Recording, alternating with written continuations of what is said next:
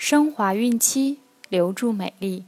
大家好，我是卡夫索每日儿童故事主播蜡笔小新，欢迎各位孕妈咪关注卡夫索公众号，免费收听每日儿童故事。今天我们将收听的故事是《小花蛇的委屈》。小花蛇在房梁上捉到一只老鼠，吃进了肚子。肚子吃饱了，行动就缓慢了。结果被人发现了，就拿竹竿去捅。小花蛇急忙逃跑，但是还是被捅下了房梁。小花蛇看见一群人恶狠狠地追逐它，吓坏了。恰巧旁边有个老鼠洞。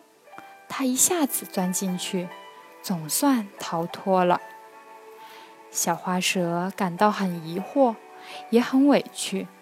他想不通，人们非常痛恨老鼠，它是吃老鼠的。按理说，吃老鼠的人们应该喜欢才对。看看那只小白猫，就是因为抓吃老鼠，现在过着多么惬意的日子。不用辛苦抓老鼠了，吃着人们买的鱼，每天懒洋洋地睡大觉，好像忘了自己的职业，有点不务正业了。再看看猫头鹰，也是吃老鼠的，人们虽然不怎么喜欢，但也不至于去追杀。再回头看看自己，帮人们除害，反而落下了这等下场。真是想不通。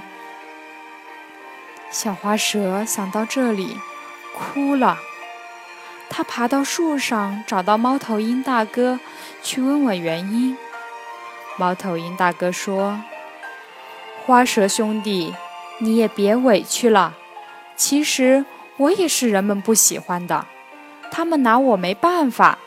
我能飞，住得又高，他们抓不着我。”之所以我们不讨人的喜欢，就是因为我们虽然同样是吃老鼠的，但我们长相丑陋、凶恶，人们怕我们，而且人们以为我猫头鹰是不祥之物，认为你小花蛇会伤害他们，所以以貌取人，我们就这样了。小花蛇想了想。也是这个道理。小花蛇对猫头鹰大哥说：“要不我们就不抓老鼠了，吃力不讨好的事何必要去做？”猫头鹰大哥伸了伸翅膀，说：“花蛇兄弟，你可别这样想。你想想，猫为什么讨人喜欢？就是因为猫不但长得可爱，而且会讨人喜欢。”我们没有必要谄媚任何人，尽好我们自己的本分，做到问心无愧就行了，何必一定要讨人们的喜欢呢？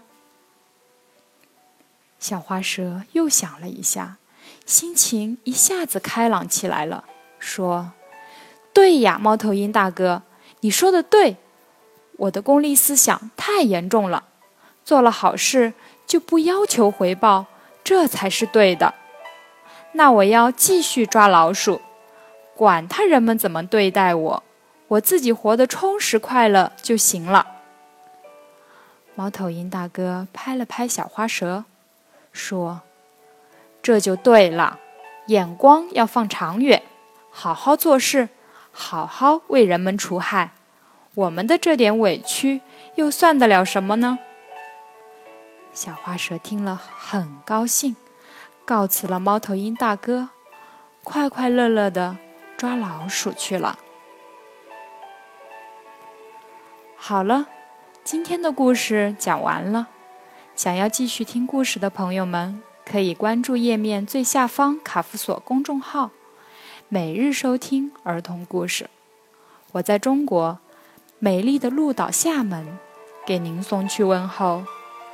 明天，再见。